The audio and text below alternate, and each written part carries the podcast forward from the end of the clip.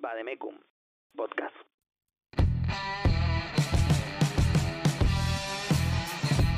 Te doy la bienvenida a Bademecum, un espacio donde podemos reflexionar acerca de la fe, la vida, Dios de manera honesta, con un corazón abierto. Quédate escuchando estos próximos minutos y espero que sean de bendición para ti.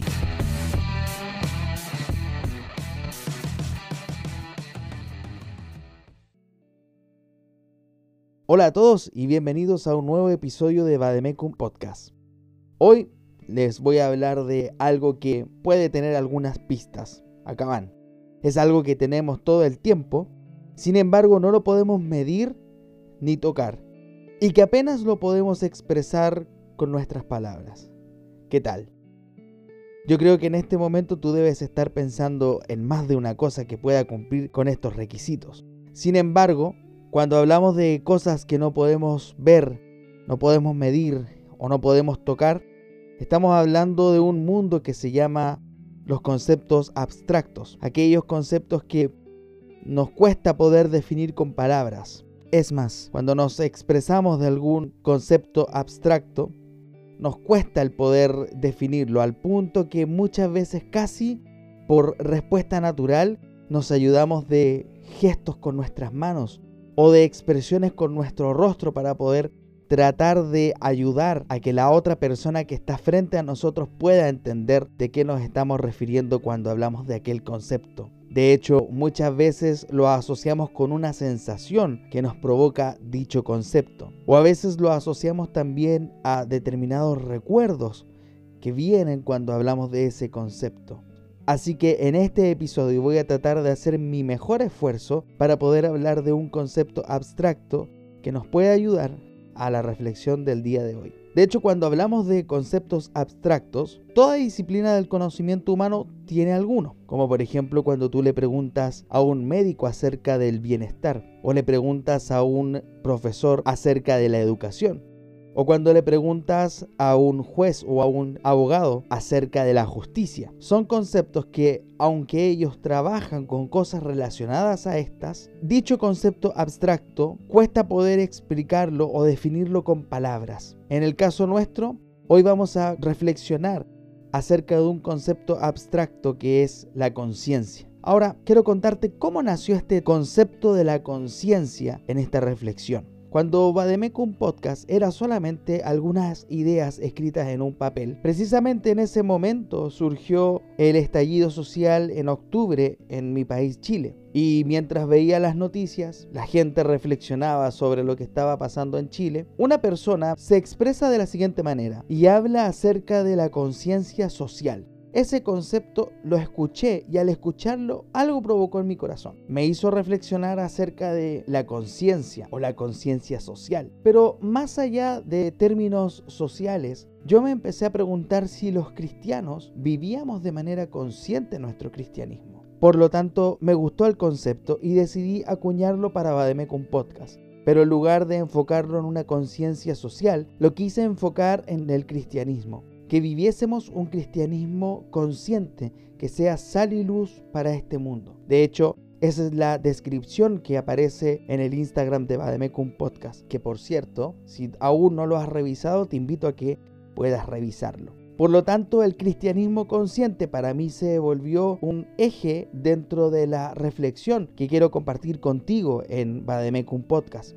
La conciencia para la psicología es más o menos un estado de percepción de nosotros mismos y de nuestro entorno. La conciencia nos ayuda a tomar y a organizar la información de nuestro entorno y de nuestros sentidos. Nuestra conciencia entonces es variable y es variable a través de nuestra atención. Ella puede ir cambiando. De hecho, en este momento tú puedes estar escuchando este podcast y también puedes estar pensando en dos o tres cosas simultáneas. Así que es importante que tengamos claro que nuestra conciencia la debemos de aprender a focalizar en determinadas cosas y que no solamente la conciencia viene programada de fábrica. De hecho, para poder comprender esto quiero invitarte a que hagamos un breve ejercicio. Dame 20 segundos de tu atención y si puedes, por favor, cierra tus ojos. Y quiero invitarte a que mientras cierras tus ojos, tomes conciencia de tus pies siéntelos. Siente si es que estás descalzo o si es que estás con calzado. Ahora quiero invitarte a que tomes conciencia de tus manos. Siente tu pulgar rozando tu índice, la temperatura de tus manos. Ahora por último, quiero invitarte a que pongas tu mano en el pecho y sientas tu corazón. Si está agitado, si está latiendo de una manera armónica, ¿puedes sentir? Eso son nuestras sensaciones y nuestra conciencia nos ayuda a poder sentirlas si es que deseamos enfocarnos en ellas. No podemos estar enfocado en todo y consciente de todo lo que está pasando en nuestro cuerpo, debido a que nuestro cerebro sería incapaz de procesar tanta información. Ahora, para fines reflexivos de este podcast, no voy a considerar los aspectos de la conciencia como el subconsciente o el inconsciente o los estados alterados de la conciencia. De hecho, como este tema me gusta un poco, pretendo en algún futuro no muy lejano hablar otra vez de la conciencia, pero desde otro punto de vista. Así que solamente tomaremos la conciencia en términos generales con respecto a la reflexión que quiero hoy día proponerte. Podríamos entonces decir que en términos más espirituales, la conciencia nos ayuda a contemplar la vida, pensar sobre las cosas que nos están pasando en este momento nos ayuda a planificar nuestro futuro, a considerar las consecuencias de nuestros actos y a reflexionar sobre nuestro pasado. Es decir, que la conciencia es una herramienta dada por Dios para poder reflexionar, considerar y entender. La conciencia también puede ser personal o puede ser grupal. De hecho, mi intención es que en este momento nos vayamos uniendo en un acto consciente y reflexivo a medida que va avanzando este podcast que tú y yo nos vayamos haciendo cada vez más conscientes del cristianismo que tenemos que tú y yo vivir. Cuando no tenemos conciencia, podemos afectar nuestra propia vida y podemos afectar la vida de otros. Por lo tanto, en términos morales, la inconsciencia es el no poder reflexionar. De ahí aparece el término eres un inconsciente, cuando alguien actúa sin medir las consecuencias de sus actos. De ahí erradica lo importante que si no reflexionamos de manera consciente quiénes somos nosotros, nos acercamos peligrosamente a un estado de inconsciencia y de egoísmo. Por eso que para mi modo de ver, el cristianismo debe ser consciente y debe de reflexionar y cultivar la conciencia.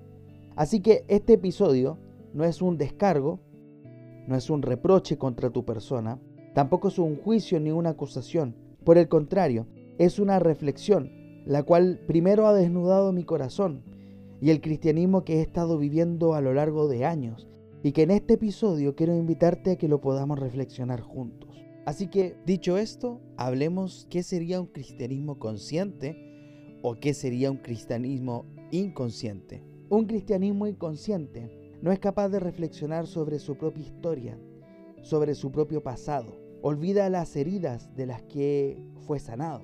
Por ejemplo, en Deuteronomio capítulo 8, versículos del 10 al 20, nos muestra cómo Dios le hace una advertencia al pueblo de Israel que no se olvide que fueron sacados de las largas y pesadas tareas en Egipto y que tampoco se entreguen a adorar a otros ídolos. Vemos que a través de la historia nos damos cuenta que Israel hace todo lo contrario. Se olvida de que Dios lo había sacado de la tierra de la esclavitud y que lo había traído a la tierra prometida para estar con él. Y por el contrario, Israel empieza a adorar ídolos y empieza a entregarse a dichos ídolos.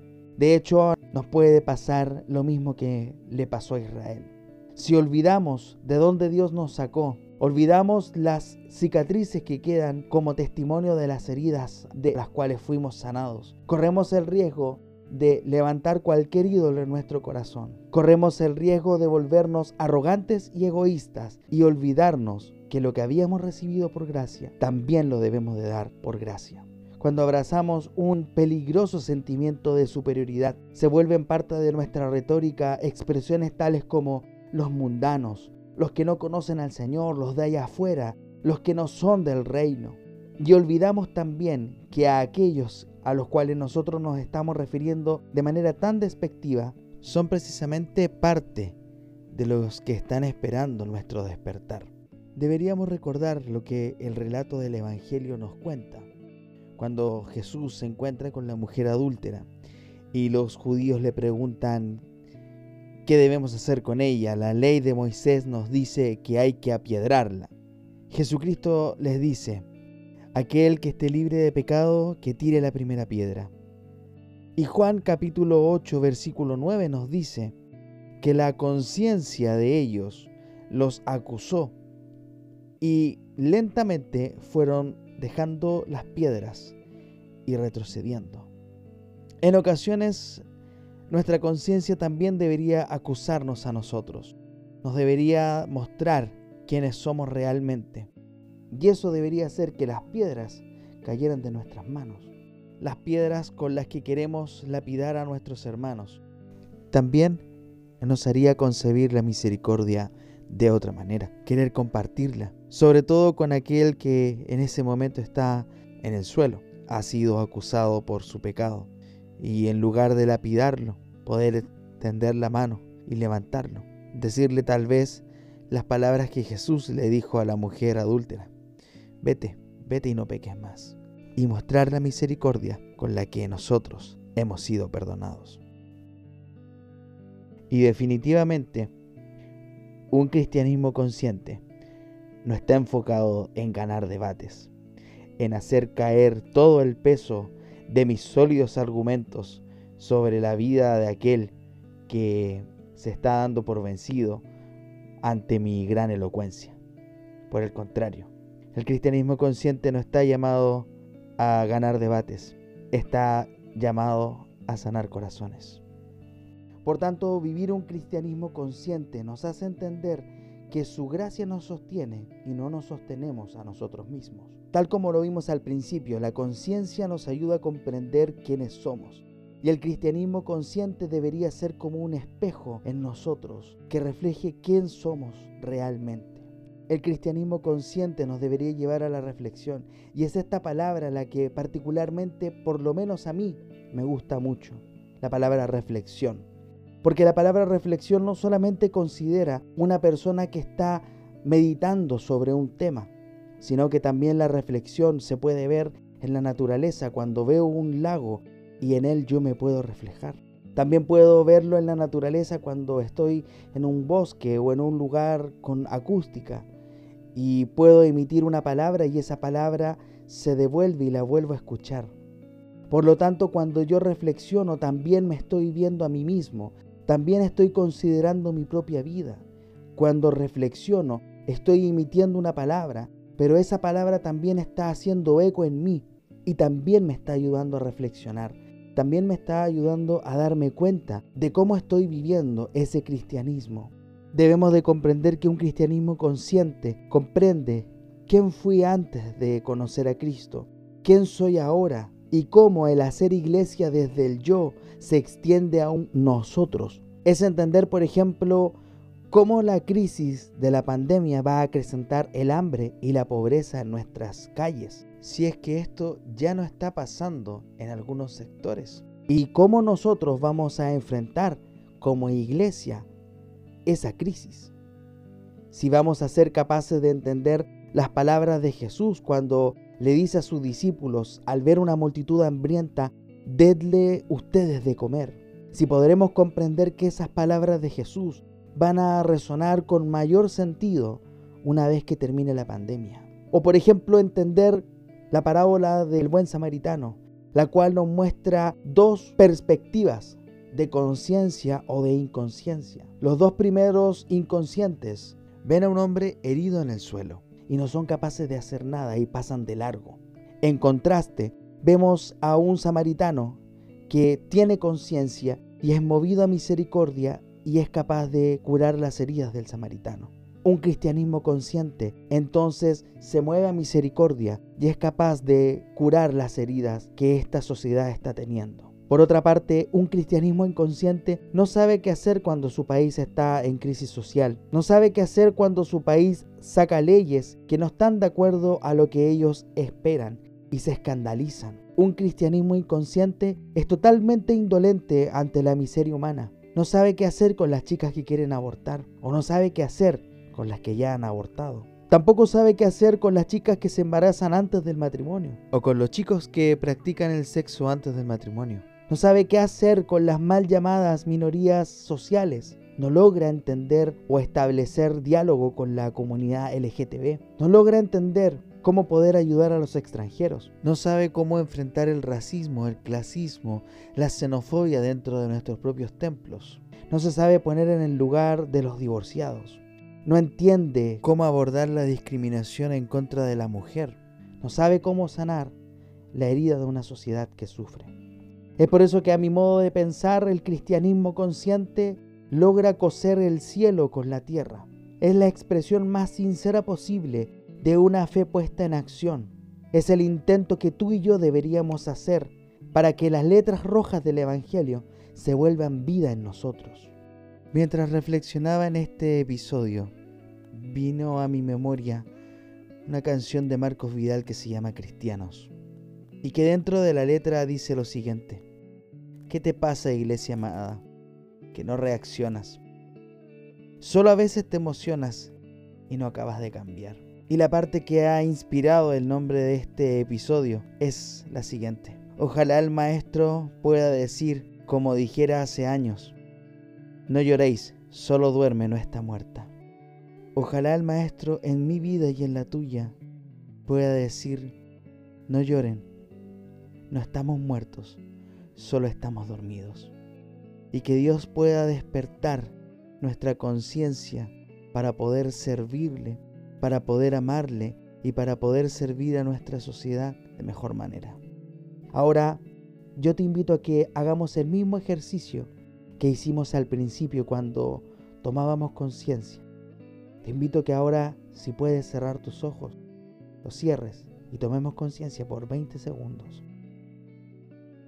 Quiero que ahora tomemos conciencia de quién éramos antes de conocer a Cristo. Quiero que tomes conciencia de quién eres ahora. Y quiero que tomes conciencia de cómo poder llevar a Cristo a la sociedad en la que estamos viviendo tú y yo. Bien, abre los ojos quiero dejarte con otra palabra que por lo menos a mí me llena el corazón. Es la palabra meditar. Vamos a mirar la palabra meditar desde la perspectiva judía. Y la palabra meditar en hebreo es una palabra que se lee ajá. Bueno, por lo menos así se escribe. No soy experto en hebreo es una onomatopeya, es decir, es un sonido traducido en palabras. Y el vocablo ajá o ja hace referencia al sonido de una persona que está suspirando mientras medita. Es decir, que cuando tú y yo meditamos, estamos respirando y estamos tomando conciencia de quiénes somos en Cristo. Es por eso que, cerrando esta reflexión, quiero invitarte a que podamos vivir este cristianismo consciente. Y pido al Señor que en mi vida y en la tuya se cumpla el Salmo 16, 7, cuando dice, bendeciré a Jehová que me aconseja, y aún en las noches le enseña mi conciencia. Que Dios ilumine nuestra conciencia, despierte nuestra conciencia y nos ayude a vivir un cristianismo consciente que sea sal y luz en esta tierra. Mi nombre es Ignacio Prieto y nos encontramos en 14 días más. Gracias por escucharme. Hasta la próxima. Gracias por escuchar este episodio. Te invito a que sigas mis redes sociales en Instagram como arroba y que podamos seguir en contacto para caminar juntos en la vida de la fe.